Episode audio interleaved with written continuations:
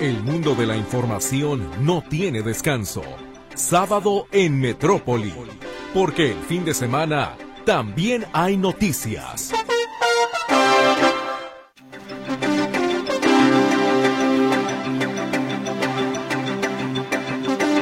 ¿Qué tal? Muy buenos días. Gracias por acompañarnos en sábado en Metrópoli. Su servidor Héctor Escamilla Ramírez esta mañana en los micrófonos en sustitución solamente temporal de mi compañera Mercedes Altamirano Bolívar, quien esperamos pronto se recupere. Ha tenido esta semana hay problemas con la garganta. Eh, sí, tenía un vocerón, pero no intencional fue culpa de las enfermedades, de los cambios de temperatura. Así que, Meche, te mandamos un fuerte abrazo y tu pronta recuperación. Es, reitero, es un gusto para mí estar esta mañana de sábado 9 de diciembre del 2023. Eh, fría mañana, temperatura 12 grados centígrados. Eh, aproximadamente. Creo que la sensación térmica es mucho menor. Eh, usted nos dará la razón. Eh, los controles, mi compañero Luis Durán, a quien le damos un saludo. también en los teléfonos, mi compañera Luz Balvanera, quien estará recibiendo cada una de sus llamadas. Recuerde, puede darnos sus opiniones, sus comentarios, que, cuál, cuál considera que es la nota de la semana. Recuerde, tenemos los teléfonos 33 38 13 15 15 y 33 38 13 14 21. A través de WhatsApp yo estaré dándole salida a sus, a sus mensajes. Esto en el 33 22 23 27 38. Reitero, una fría mañana de pues de lunes, como eh, perdón, de lunes de sábado. Eh, tome sus precauciones, abríguese bien, no pues, sobre todo adultos mayores, personas con niños pequeños, abríguenlos bien, de veras estos cambios de temperatura eh, pueden derivar en una enfermedad pues, respiratoria grave, hasta neumonía, entonces sí tome sus precauciones. Tendremos hoy un libro para regalar, ya sabe cuál es la dinámica, llámenos eh, o escríbanos, eh, haremos un sorteo, definiremos si es tanto por WhatsApp o por llamada telefónica, se elige finalmente, al final una llamada, uno de los mensajes, y ese será el ganador del libro, que en unos instantes más le diré cuál es el ejemplar que tendremos el día de hoy. Eh, también, como, ya están llamando por teléfono de inmediato, me chance nomás de decir que cuál es el libro. por ahí también este, vamos a platicar de la situación que se presentó en el Estado de México, hubo violencia, el día de ayer. Hubo eh, agresiones entre pobladores ahí de un municipio del Estado de México eh, para resistirse a un grupo de la delincuencia organizada que pretendía extorsionarlos. Los videos eh, del momento del, de, la, de la confrontación y de las de lo posterior a este hecho vaya que son impresionantes, en verdad eh, eh, interesantes esto, lo que sucedió el día de ayer allí en el Estado de México y grave al mismo tiempo. También platicaremos de la situación de aquí en Jalisco, pero que le, también tendremos hoy efeméride musical en mi, eh, mi compañera Mercedes Altamirano, pero ¿qué le parece si vamos en principio con las, pues lo más relevante de lo acontecido aquí en la ciudad? El gobernador del estado, Enrique Alfaro, entregó la iniciativa para garantizar presupuesto constitucional a la Universidad de Guadalajara. El rector Ricardo Villanueva señaló que será hasta enero que decida si se sume o no a las campañas electorales. Con más de 3.000 elementos de diferentes corporaciones, Guadalajara y Zapopan alistan su operativo de seguridad para las fiestas decembrinas liberan a dos de los implicados en el atentado del pasado 11 de julio en Tlajomulco. Siguen tres más bajo proceso. Las autoridades afinan los últimos detalles para el dispositivo de seguridad para la visita de miles de peregrinos al santuario de la Virgen de Guadalupe. Las bajas temperaturas en la zona metropolitana provocan la muerte de dos personas en situación de calle, una en Guadalajara y otra más en Tlaquepaque realizan la audiencia de imputación a Juan Carlos Pizano Ornelas, alias el CR, líder del cártel Jalisco Nueva Generación, detenido hace dos semanas en Tapalpa. Los cinco detenidos en Lagos de Moreno serán imputados por la desaparición de jóvenes. Siguen sin declarar. La neblina afectó vuelos en el Aeropuerto Internacional de Guadalajara durante seis horas. Advierten especialistas de hospitales civiles de Guadalajara que el suicidio entre niños y adolescentes aumentó 400% tras la pandemia. Y está en riesgo de perder su trabajo el elemento de la policía tapatía que en el pasado 28 de noviembre se le cayó un rifle desde un helicóptero de la corporación.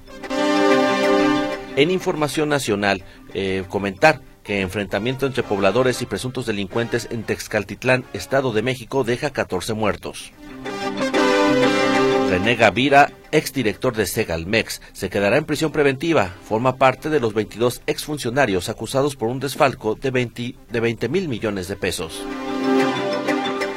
Aprueba la COFEPRIS la venta al público de la vacuna contra el COVID-19 de Pfizer, al igual que el biológico de Moderna.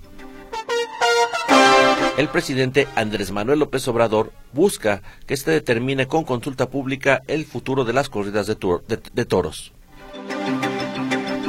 y el Buen Fin logró captar más de 150 mil millones de pesos en la edición 2023, dicen empresarios nacionales. Esto es solamente parte de la información que tendremos para usted este sábado. Y bueno, eh, a pesar de ser sábado, recuerde que mi compañera Mercedes Altamirano siempre nos comparte eh, una pizca, una porción de su conocimiento musical. ¿Qué le parece si vamos a la efeméride musical preparada para este sábado?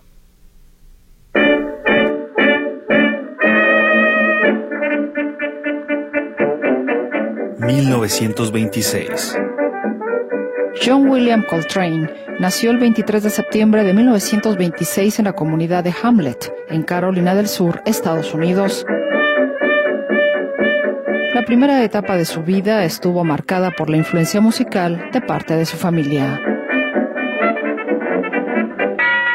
1949.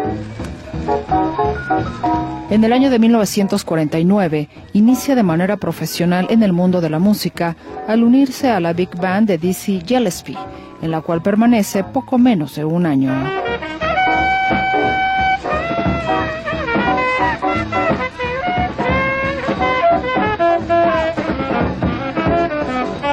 ...1955...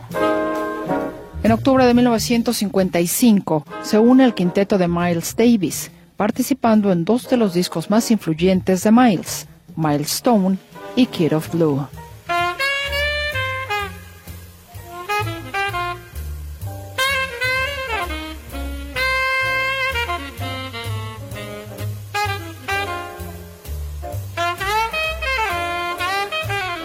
...1957...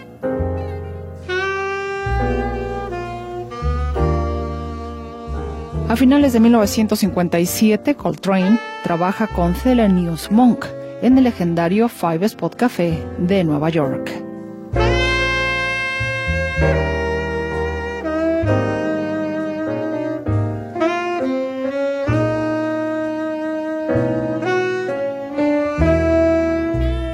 ...1960... En el año de 1960 forma su primer grupo, grabando su álbum debut un año después, My Favorite Things.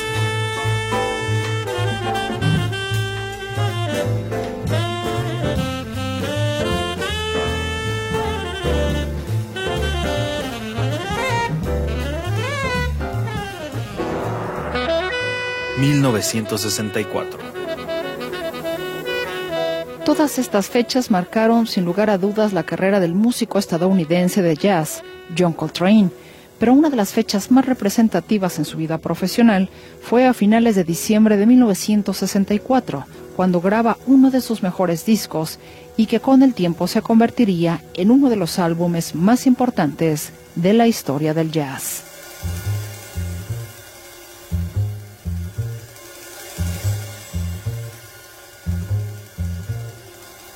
La primera de las piezas es Acknowledgement. El disco lleva por nombre A Love Supreme y es una suite compuesta por cuatro partes. Es un álbum conceptual lleno de mensajes ocultos y misticismo.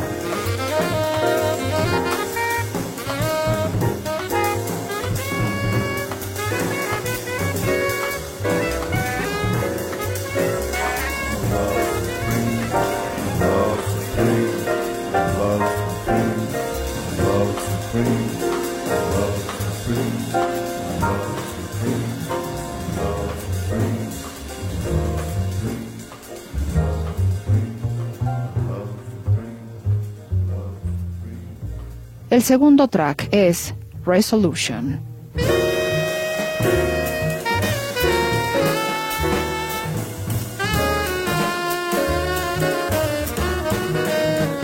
Love Supreme es considerado como la conclusión de la búsqueda espiritual que Coltrane realizó después de haber pasado por problemas de drogadicción y alcoholismo, una búsqueda que lo llevó a explorar diferentes expresiones religiosas a través del mundo.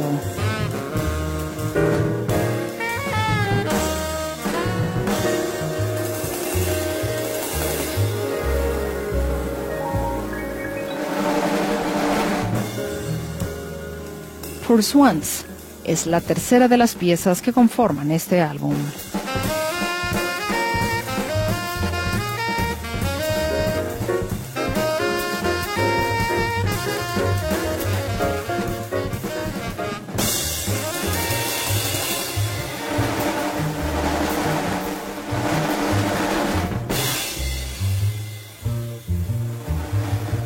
El cuarto movimiento, Psalm, es la base musical para un poema original escrito por John Coltrane y que no es más que la representación del texto a través de la melodía del saxofón de Coltrane, a lo que se le conoce como una narración musical.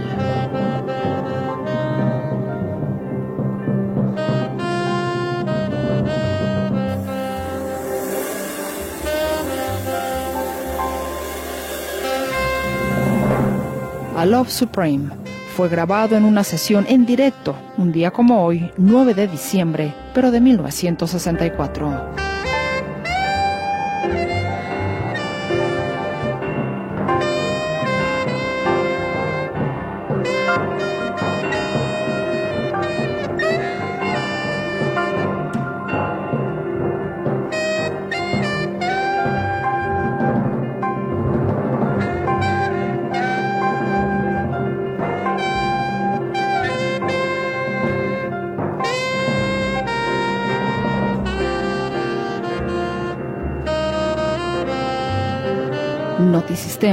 Diseño de audio, Roberto Álvarez.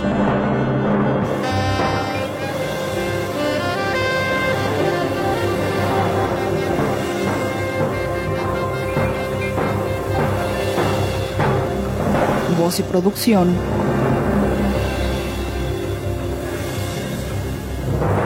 Mercedes Altamirano.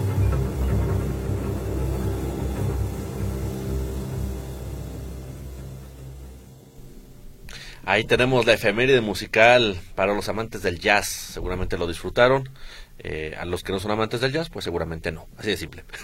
no, eh, fíjese que para el día de hoy, para compartir eh, con usted que estaremos regalando el libro de J. de Jesús Esquivel, él es un periodista de la revista Proceso. Eh, es un periodista que ha estado muy, muy cercano a todo lo que es el tema de los juicios eh, contra el narcotráfico que se han seguido en Estados Unidos. Él particularmente le dio eh, especial atención al caso del Chapo Guzmán en la Corte de Nueva York. Y bueno, también él tuvo conocimiento, o fue, digamos, el, el, quien llevó la primicia del arresto del general Salvador Cienfuegos, eh, la de, su, su, traslado eh, ante instancias de gobierno de Estados Unidos y todo este complejo proceso legal. Bueno, él, él narra toda esta historia en su libro A sus órdenes, mi general, de Editorial Grijalvo. Es, una, es un ejemplar, y ojo, mire, es un ejemplar que está firmado por el escritor, por eh, J. Jesús Esquivel. Él, es corresponsal de Washington para la revista Proceso. Hubo oportunidad de platicar con él eh, y vamos a, pues a presentarle esta entrevista que hicimos con J. Jesús para que entienda un poco el contexto de este libro que habla sobre eh, Salvador Cienfuegos Cepeda, el general, eh, cómo fue la operación Padrino, esta investigación para su captura, y finalmente la intercesión del gobierno mexicano para tratar de liberar a este personaje. Recuerde que la dinámica es comuníquese, comparta su punto de vista, cuál fue la nota más relevante de esta semana y a partir de ahí haremos eh, una, una, dinámica al final de, este informativo donde el, eh, será electo el ganador. Ah, la elección será a partir de las llamadas de eh, eh, por teléfono con mi compañera Luz. Esto, repito los números, 33 38 13 15 15, 33 38 13 14 21 o escríbanos a través del WhatsApp para también participar. Nomás díganos cuál es la nota de la semana. Vamos a la primera pausa comercial y regresamos con información nacional.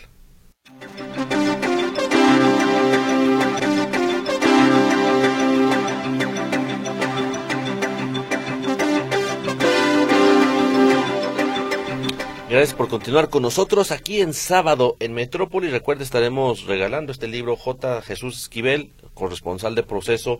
A sus órdenes, mi general está en el libro donde narra el proceso contra el general Salvador Cienfuegos desde la Corte eh, de Estados Unidos. Un libro bastante interesante, un documento también para aquellos amantes del periodismo de investigación. Es un, un texto, un documento bastante interesante. Eh, iniciamos con una información en, nacional, eh, platicar esta situación lamentable que se presentó en Texcaltitlán, Estado de México, un incidente que deja 11 muertos. El día de ayer comenzaron a circular imágenes de una confrontación entre ejidatarios y sujetos armados.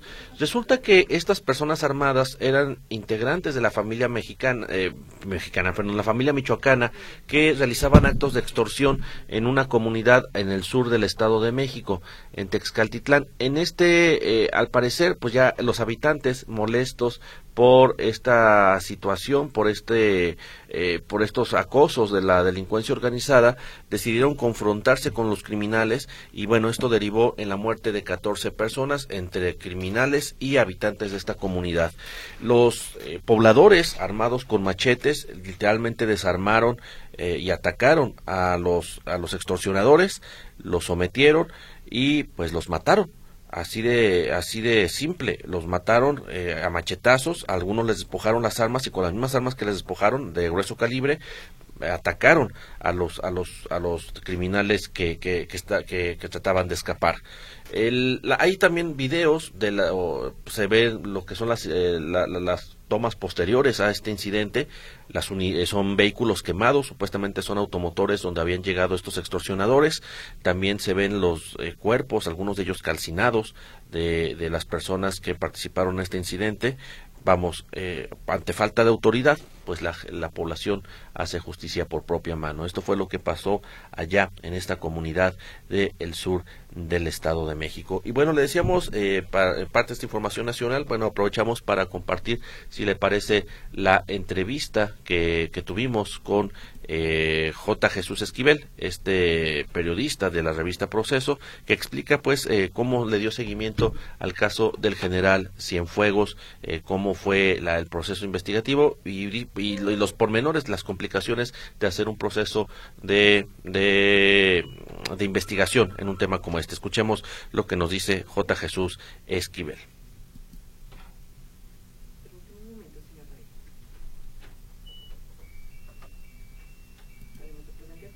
Bueno, creo que tenemos por aquí una, una pequeña falla, falla técnica. Vamos a ver si podemos recuperar estos, esta, esta información. vamos viendo qué sucedió. vamos a intentarlo de nuevo, Luis, a ver si, si nos permite. No, no sé, no, eh, bueno, tenemos ahorita fallas técnicas, vamos a aprovechar para hacer una revisión y eh, lo compartiremos en unos instantes más. Eh, también comentar en información nacional, pues tenemos bueno, las autoridades ya están listas para comenzar la distribución y la venta de la vacuna Pfizer la vacuna Pfizer es la que estará pendiéndose ya al público a partir de la autorización que otorgó la Comisión Federal para la Protección de Riesgos Sanitarios. Esto es interesante porque eh, porque eh, pues ya usted podrá acceder a estos, estos biológicos para la protección de enfermedades respiratorias derivadas del virus del del SARS-CoV-2, este, este virus que estuvo afectando tanto a la población entre 2021 y 2020. No se ha definido todavía, y esto es lo relevante, cómo será la distribución, si se requerirá algún tipo de receta, seguramente sí, pero ya estará a la venta al público y eso es muy importante. Sobre todo, y creo que esto abre la puerta a muchas posibilidades, porque recordemos que los biológicos que estaba aplicando el gobierno federal, la vacuna Abdalá, por ejemplo, eh, pues no contaba con el respaldo social y la gente se estaba quedando sin vacunar.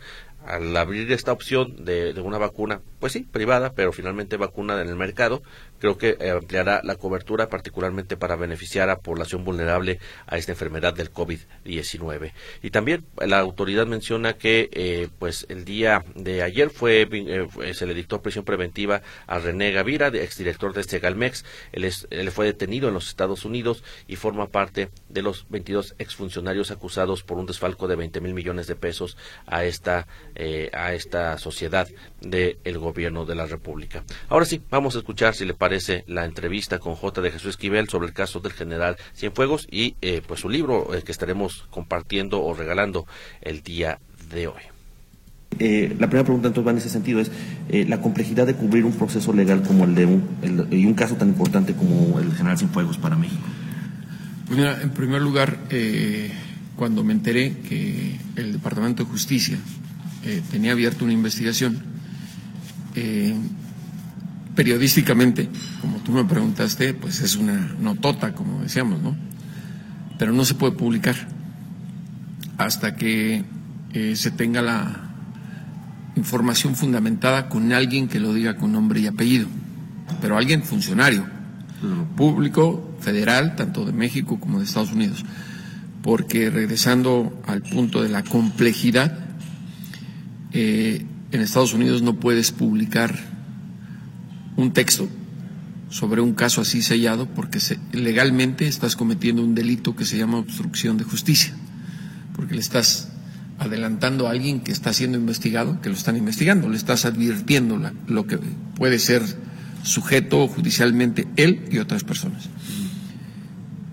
En México, la complicación con este tipo de casos es que allá son los jueces federales los que toman la última palabra en esta situación. Si un expediente está sellado, o sea, no podemos saber contra quién están investigando, vamos a hablar hipotéticamente ahorita, ¿no? que tengan el caso de algún exfuncionario mexicano. No se puede conocer hasta que un juez federal ordene quitarle el sello y que se haga público. Y eso ocurre cuando las autoridades saben que ya lo van a detener o ya lo detuvieron. Antes no. Es un delito que se llama obstrucción de justicia y quien lo haga puede estar sujeto a prisión hasta de 15 años de cárcel. Por eso es que tu servidor y Alan Fowler del New York Times, que sabíamos que estaban investigando al general Cienfuegos, no lo publicamos. Ahora, eh, estamos hablando del máximo rango del ejército mexicano. ¿Cómo, un personaje con estas eh, características desde su perspectiva, cómo un personaje de este tipo puede llegar al poder en México? Es decir, ¿cómo se le permite? Bueno, bueno el, el general Cienfuegos además es militar de carrera. El tema aquí es el nivel de presunta corrupción que hay en todas eh, las estructuras del gobierno federal mexicano. creo que para ningún mexicano es nuevo el tener siquiera la sospecha de que el narcotráfico ha corrompido pues hasta los niveles más altos de los mandos, no solo militares, sino civiles también, ¿no? En, mencionabas hace un rato el caso de el juicio de Joaquín El Chapo Guzmán Loera, y yo recuerdo perfectamente el día que fue a testificar eh, Jesús Vicente Zambada Niebla, el Vicentillo, y que ahí lo dijo abiertamente. Yo fui a Los Pinos, yo fui a Los Pinos a reclamarle al general, al jefe del Estado Mayor en su momento, que andaban molestando a mi mamá. Imagínate el hijo de un narcotraficante, de un narcotraficante tener acceso, eso fue en el gobierno de Cerillo. Entonces, eso te expone que a esos niveles no solo llegar al poder, sino que pues se benefician de, cosas que no sabemos. En el caso de el secretario de la Defensa, pues nunca pudimos llegar a fondo de qué más podría haber hecho. ¿Por qué? Porque hubo una negociación política para liberarlo y el expediente con el cual completo con el cual se quedó el gobierno estadounidense pues, está sellado. Al gobierno del presidente López Obrador le entregaron parte de ese expediente. Aquí lo narro con el fiscal que me dice, cuando nos enteramos que se los iban a devolver, recogimos el expediente completo.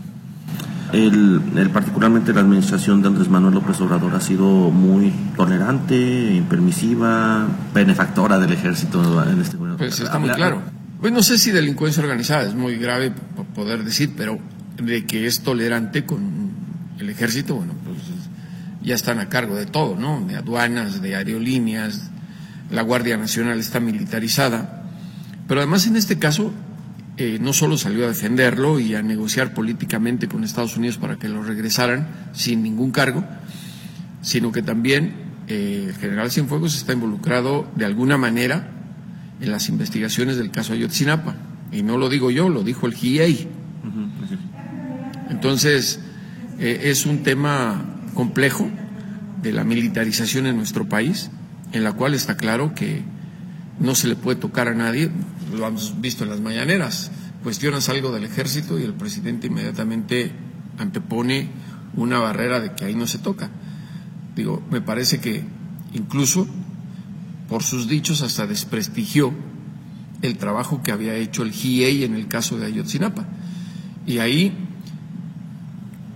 los que integraron ese grupo de expertos, me parece, los mexicanos debemos estar siempre agradecidos con ellos, porque fue por ellos que se cayó la mentira histórica de Jesús Murillo Caram respecto al caso Ayotzinapa. Pero cuando ya tocaron otras estructuras más altas de la Secretaría de la Defensa, pues salió el presidente a dar el carpetazo, ¿no? Y así pasó con Cienfuegos. Eh, militares presentes en otras acciones eh, relacionadas a delincuencia organizada, ¿qué es lo que tendría que hacer la autoridad para poner orden, y no sé si esto es utópico, pero poner orden en las Fuerzas Armadas de alguna manera? Mira, esto que está ocurriendo con tanta protección al ejército me parece que es la novedad, o digamos, el toque de López Obrador. Pero al ejército aquí nunca se le ha tocado, en todos los sexenios pasados. ¿Por qué? Pues porque son una estructura muy poderosa. Recordarás que su presupuesto a nivel federal, incluso ni los legisladores, ni la Cámara de Senadores, ni la de Diputados, le meten mano. Son una entidad de gobierno aparte. Lo extraño es que nosotros somos un país que se supone que tenemos un ejército que no está formado para guerras. Y la única guerra que tienen es la guerra contra el narcotráfico, de la cual eh, tanto López Obrador como Enrique Peña Nieto en algún momento prometieron regresar a los militares a sus cuarteles y no lo han hecho. El crimen organizado es muy complicado erradicarlo sin las Fuerzas Armadas. Son las únicas entidades que tienen la capacidad tanto de entrenamiento como bélica para contrarrestar, porque sabemos el arsenal que poseen los narcos, ¿no? Por el dinero que reciben. El tema es más complejo de decir vamos a regresar al ejército a sus cuarteles o vamos a echarle completamente al ejército, al narco. Ahí está la entrevista que tenemos con J. Jesús Esquivel, escritor de este libro sobre el general Cienfuegos, a sus órdenes, mi general. Estaremos, lo estamos regalando para que, si le interesó este tema, eh, pues desglosa cómo, cómo está esta protección y pues lo intrincado que está pues incluso hasta el ejército, eh, algunas partes del ejército con eh, posibles grupos de la delincuencia organizada. Entonces es una novela, es un libro complejo, pero interesante sobre este este controversial caso del general Salvador Cienfuegos. Vamos a la pausa comercial, ya regresamos con más de sábado en Metrópoli.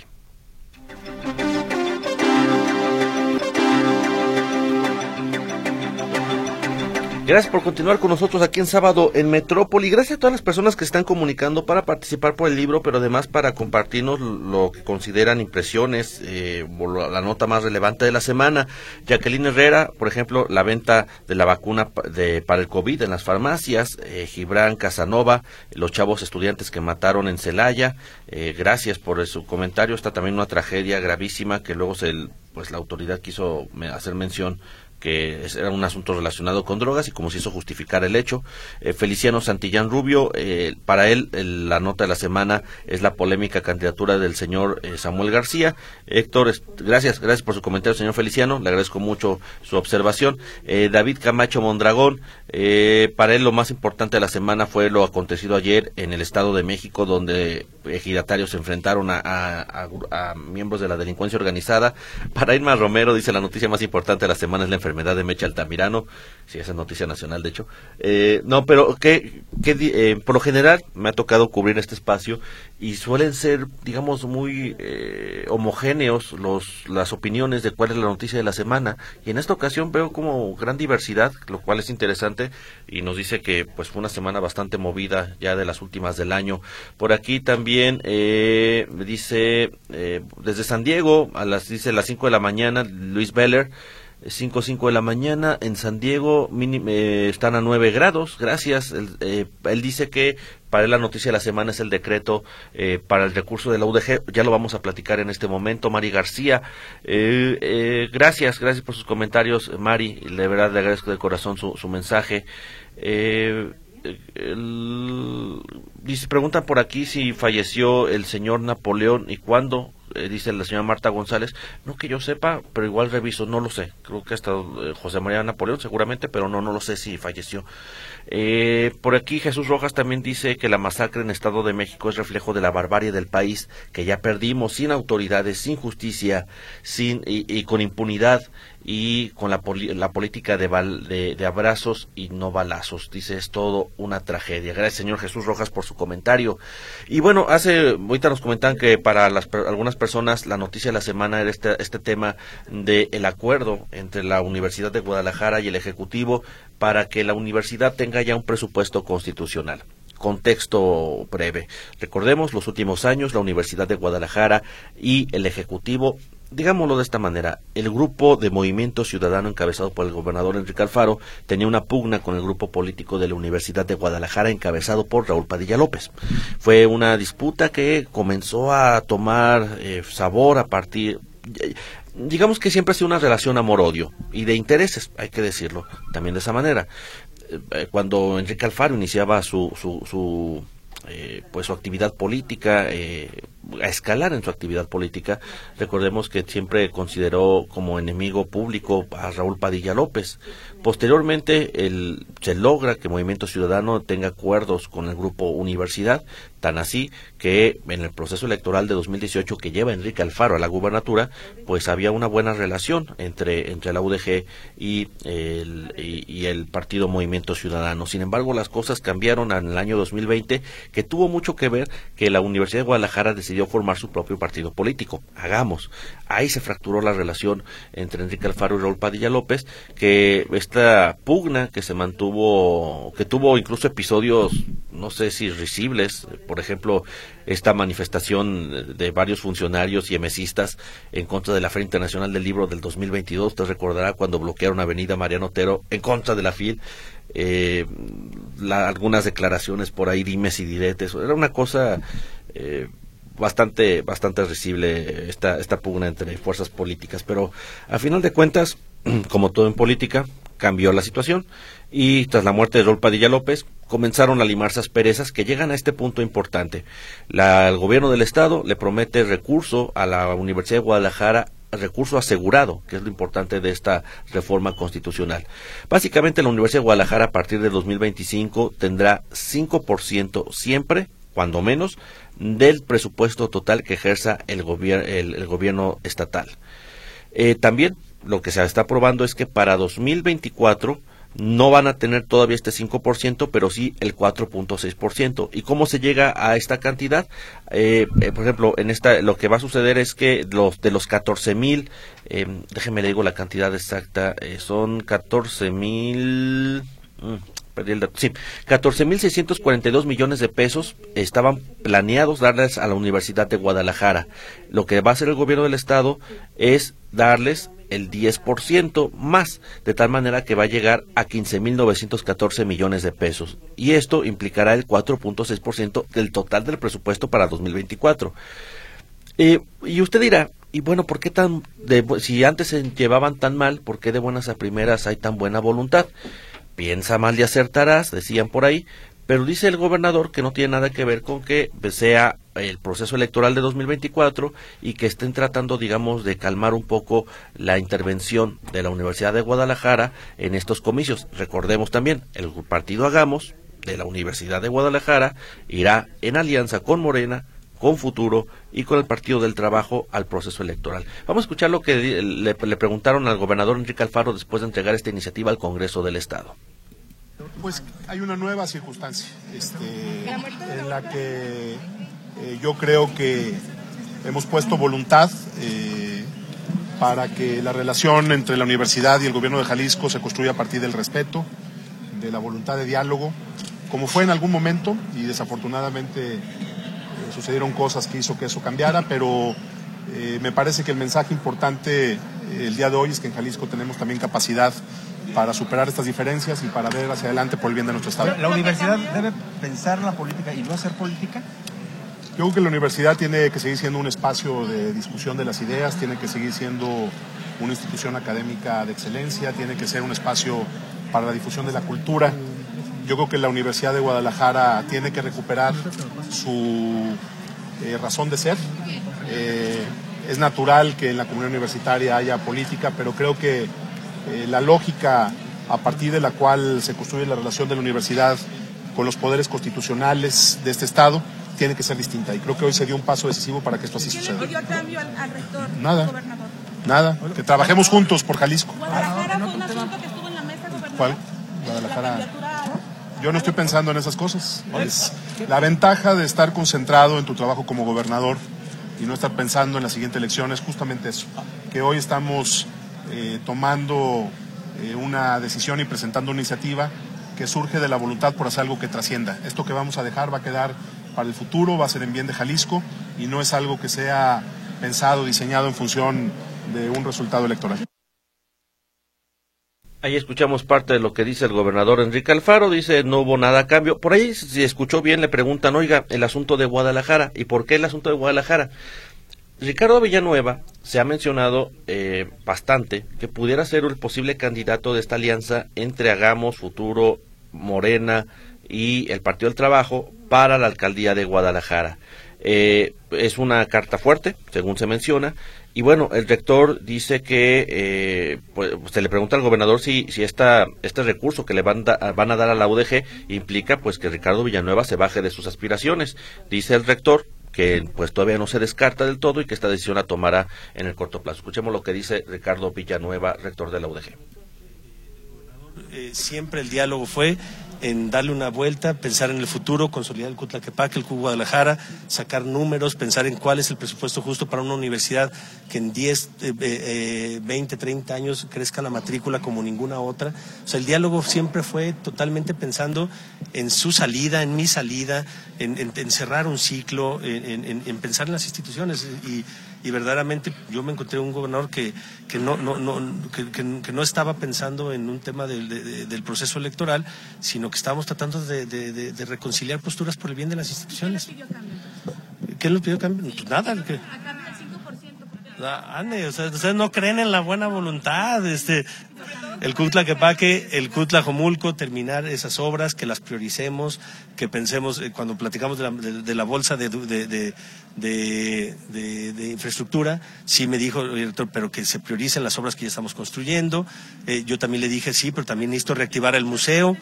Este, eh, necesito reactivar el museo también, porque es una obra que, que, la ciudad, no tengo problema, pero vamos esto, nos pusimos de acuerdo con mucha facilidad.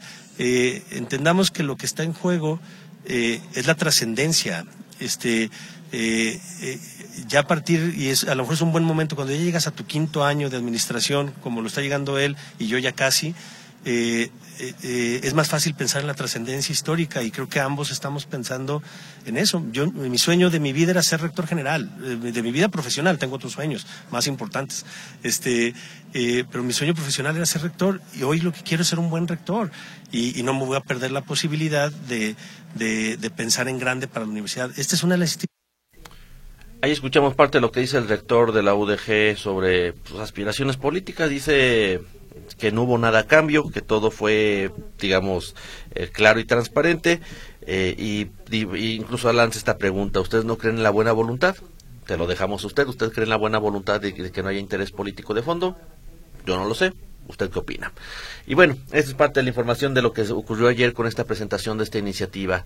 También eh, comentar otro tema que fue importante en esta semana y tiene que ver con esta tragedia que se presentó en el municipio de Cihuatlán, particularmente en Melaque. Eh, el pasado sábado, María Fernanda N. fue víctima del ataque de un tiburón. en esto allá en la playa de Melaque. Es un hecho grave porque en toda la historia de Jalisco, así como lo oye, en toda la historia de Jalisco jamás se había reportado un ataque de tiburón. Sí en Veracruz, sí en Oaxaca, sí en Nayarit, sí en Colima, pero nunca en Jalisco. Es el primer ataque documentado y que lamentablemente fue trágico. María Fernanda N. perdió la vida después de sufrir la amputación de una extremidad debido a la mordedura de un tiburón toro. El, lo que está reportando la autoridad es que después de una semana se finalmente ya fueron reabiertas para las actividades recreativas las, las playas de Melaque. Ya usted puede ingresar a, a las playas de Melaque. Eh, es lo que está reportando la Unidad Estatal de Protección Civil. Eh, eh, María Fernanda, y esto es muy importante, María Fernanda se encontraba con su hijo de cinco años en un festival llamado Aquafest Melaque. Básicamente son unas plataformas inflables que se colocan sobre el mar para que eh, la gente pase sobre ellas, se esté divirtiendo. Pero el tiburón toro que perpetra este ataque al parecer se confunde. Es decir, por lo general en otras partes del mar hay algunos depósitos de pesca eh, se, se, instalan, digamos, en plataformas flotantes, los tiburones detectan la sombra y como saben que hay peces, se acercan. Esta información, o este, esta, esta es una observación que hacen científicos y también la periodista Violeta Meléndez, le doy su crédito, porque ella también ha, sido muy estudiosa de este tema del comportamiento del, del, del, tiburón, particularmente este que perpetró el ataque.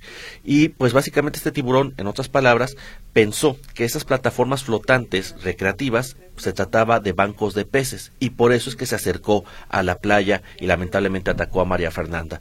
Eh, pues qué va, qué sucedió, qué es que hicieron las autoridades. En una de las acciones que hubo fue el retiro de estas plataformas flotantes. Vamos a escuchar lo que dice Víctor Hugo Roldán, titular de la Unidad Estatal de Protección Civil y Bomberos de Jalisco.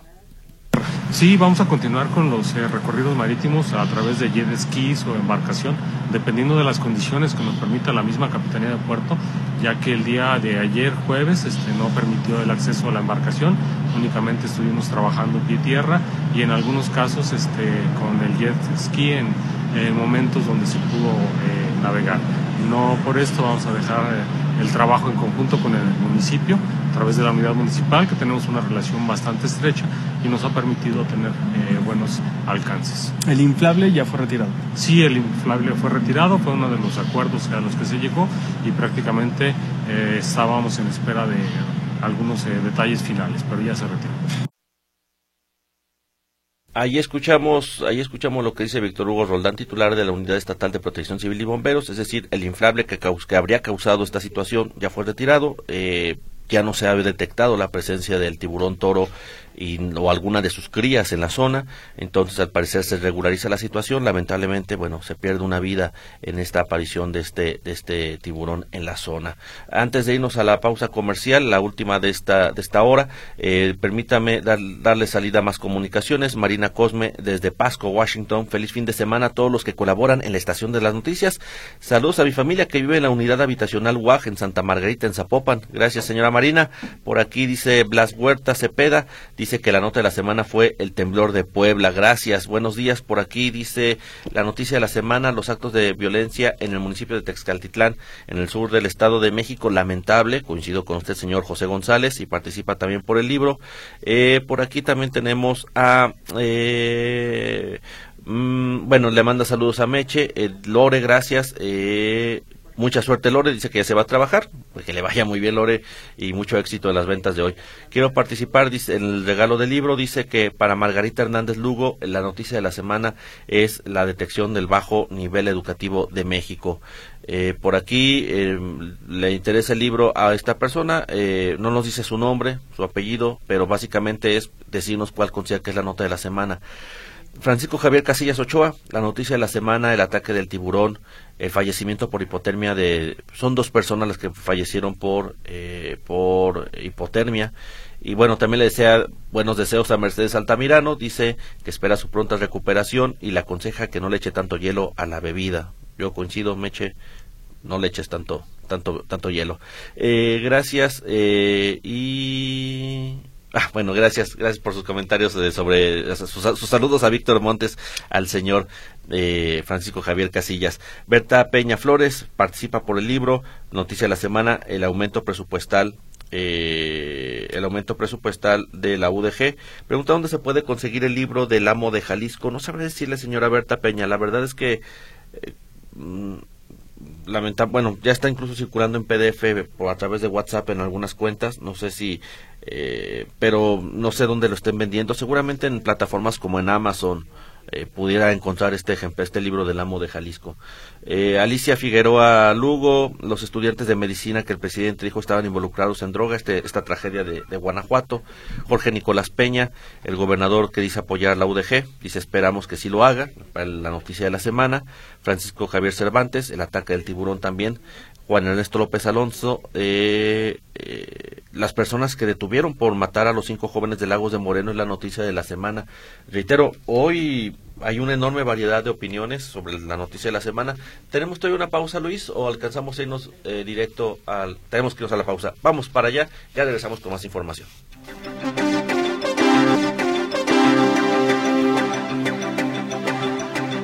Continuamos aquí en sábado en Metrópoli. Antes de irnos al informativo de las 8 de la mañana, comentar que tome muchas precauciones con sus niños, con sus adolescentes.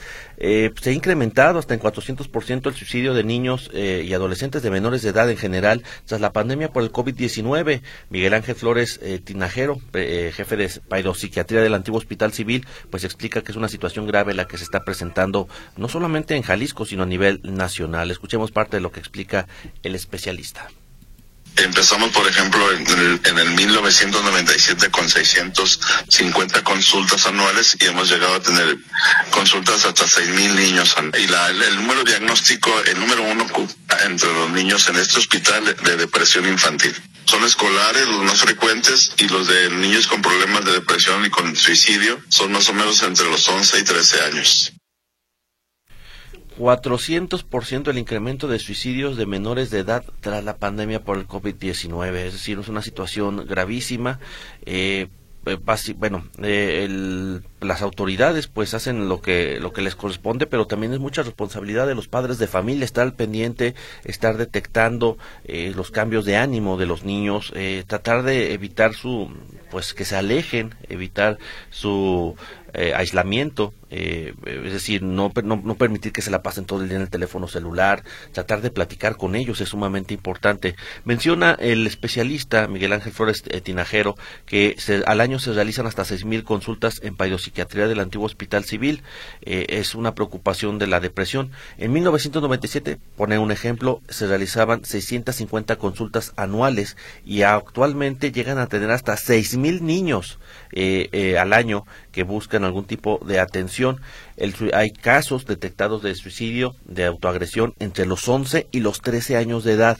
Eh, en todo caso, la depresión infantil existe, es curable en el 80% de los casos y aquí lo importante es que los niños hagan deporte, estén con sus papás, tengan actividades culturales, algo que los motive y separarlos de los dispositivos móviles. También estar al pendiente de su situación, por ejemplo, en las escuelas, eh, cómo los tratan sus compañeros. Todo esto es muy relevante para evitar estos casos de depresión y eh, suicidio infantil. Eh, repito, la cifra no es cosa menor. Incremento de 400% de los casos de suicidio entre menores de edad a partir de la pandemia por el COVID-19. Entonces es, es lamentable, es lamentable esta situación, hay que poner atención a nuestros a nuestro futuro, que son los niños y que son los adolescentes. Gracias Emilio Ramírez, saludos a Meche, espero se mejore pronto. Gracias, señor Emilio. Eh, por aquí también Patricia Martínez, eh, la muerte de la bióloga marina por el tiburón, dice que es la noticia de la semana. Ya estamos platicando que ya abrieron las playas allá en Melaque, en Cihuatlán. Eh, este, está para este fin de semana. Eh, doy salida a un par de mensajes también de WhatsApp, si me lo permite. Eh, mm, Silvia Alcalá, quiero participar en la rifa del libro. La noticia más importante, las lluvias atípicas en diciembre. Yo diría que también le, sumo el frío, señora Silvia, además de las lluvias.